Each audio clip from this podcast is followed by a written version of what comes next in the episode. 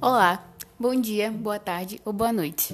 Meu nome é Giovana Leite, sou graduanda de Letras Português na Universidade Federal Rural da Amazônia e hoje eu vou falar um pouquinho sobre educação na idade contemporânea.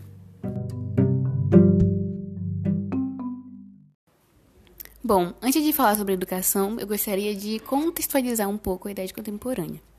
A idade contemporânea perdurou do século XVIII ao século XX. O que data o início da Idade Contemporânea é a Revolução Francesa, o processo de Revolução Francesa, né? que começou em 1789 e terminou em 1799. É importante a gente falar um pouquinho sobre a Revolução Francesa porque ela modificou vários aspectos da sociedade da época, incluindo a educação. Isso porque é, os ideais de base da Revolução Francesa estavam associados com o iluminismo. E o iluminismo tinha toda aquela crença da liberdade, da iluminação pela razão, e também tinha várias discussões sobre a função do Estado. Isso tudo foi influenciou na educação da época. Outra coisa que Outro aspecto que é importante a gente citar é que os protestos da Revolução Francesa eram populares, ou seja, pela maioria da população, que era o terceiro estado, que era a burguesia, os camponeses, os sans-culottes, né, que eram artesãos, trabalhadores em geral, donos de pequenas propriedades. E isso também é, teve uma influência na educação, alguns autores falam sobre isso. Ainda é, voltando para a ideia do iluminismo, é importante lembrar que o lema da Revolução, da Revolução Francesa era liberdade, igualdade e fraternidade. Bom, e aí a gente entra nas ideias principais da educação na idade contemporânea. Como eu falei que a Revolução Francesa teve uma influência na educação, é só a gente ver que muitos autores falam sobre a liberdade da criança, né? É, no, no seu processo de aprendizagem. E, na realidade, esse é o tema principal que a maioria dos autores cita, né? A questão da liberdade. E com isso eles vão elencando outros aspectos. Outro aspecto muito importante também é que os autores estavam tratando das crianças como indivíduos específicos, não tratando-os como é, adultos em miniatura.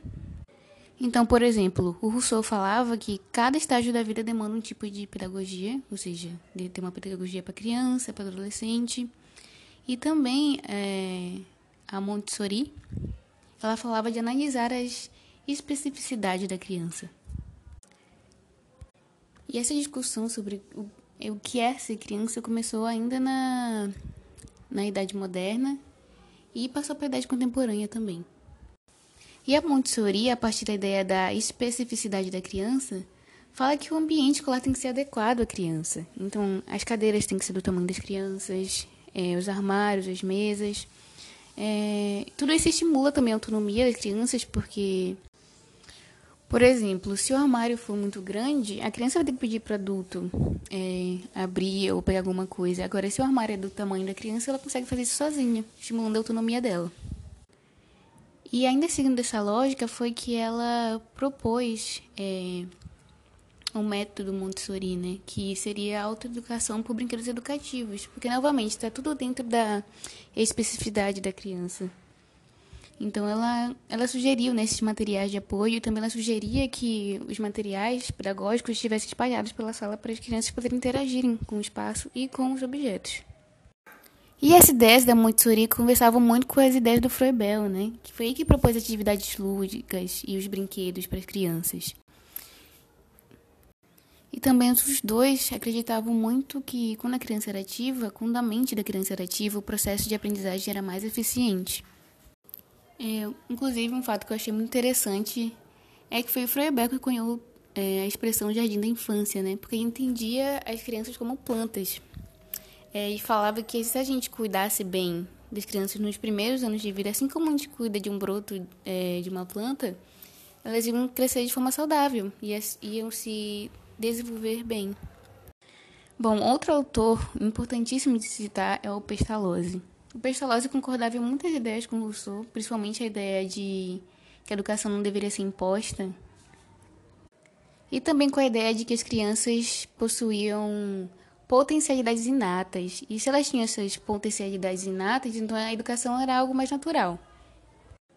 E foi a partir dessa ideia da educação como algo natural que o Rousseau falava que o papel da educação, o papel escolar, né, é criar um ambiente propício à aprendizagem, né, que a criança possa desenvolver essas, essas potencialidades inatas que ela já tinha.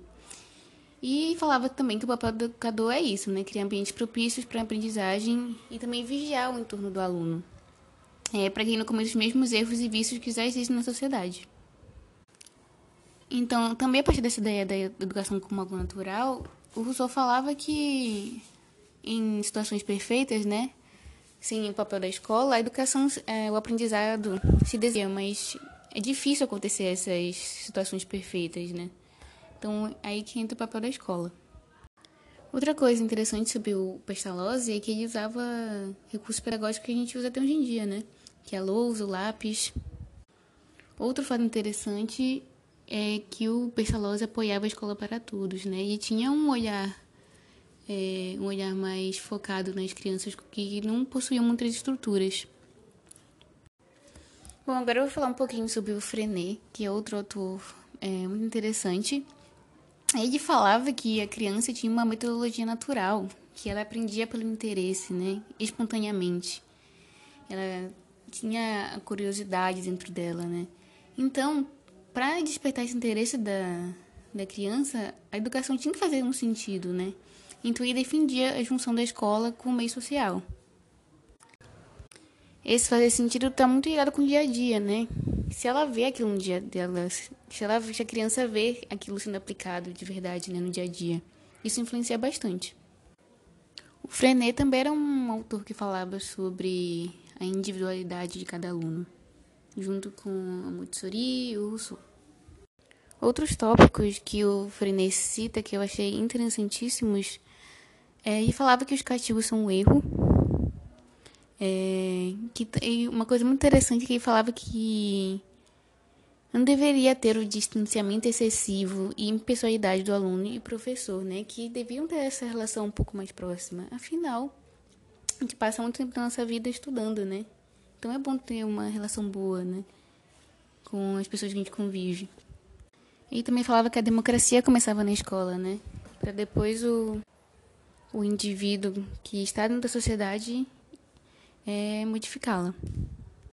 Freinet também era contra o autoritarismo, né? Seguindo um pouco da ideia do Pestalozzi e do Rousseau, que eram contra a imposição. E aí, falando é, de que a democracia começa na escola, a gente vai para Paulo Freire, né, que é um autor brasileiro importantíssimo, fala muito sobre a autonomia do aluno. É, ele falava muito sobre, sobre ensinar o aluno a ler o mundo para assim transformá-lo, né? Falava também sobre conscientizar o aluno sobre sua realidade, para que ele pudesse agir em prol da própria libertação. Paulo Freire é um autor muito importante, né? É, não tem como falar de educação sem falar de Paulo Freire. Levando em consideração também que o século XX para o Brasil foi bem conturbado, né? É, com Getúlio Vargas, e depois a ditadura. Então foi um período bem difícil para a educação, para a liberdade da educação. Importante citar também o Piaget, né? Que acreditava que o pensamento infantil passa por estágios, né? Nascimento e o início da adolescência. E também falava que só dá para entender o comportamento humano e, e sua cognição se a gente entender a perspectiva evolutiva, né? ou seja, entender como foi a infância, como foi a adolescência. E também falava que o professor despertava no aluno, desperta no aluno a vontade de aprender. E também que a principal meta é, edu é, da educação deveria ser criar homens inovadores e mentes autônomas. E por último, eu queria falar um pouquinho sobre Decroly e das três fases do processo de aprendizagem que ele citou. Bom, a primeira fase é a observação, né, onde se faz perguntas é, e cada um constrói o próprio conhecimento. A segunda é a parte da associação, né, que trabalha com a memória, com a recordação, é, seja por via oral ou iconográfica. E a última é da expressão, né, exprimir as ideias a partir de outras linguagens, de outras formas. Então, achei isso muito interessante, né, que ajuda a colocar o conhecimento em prática e trabalhar também com o que o aluno já tem, né.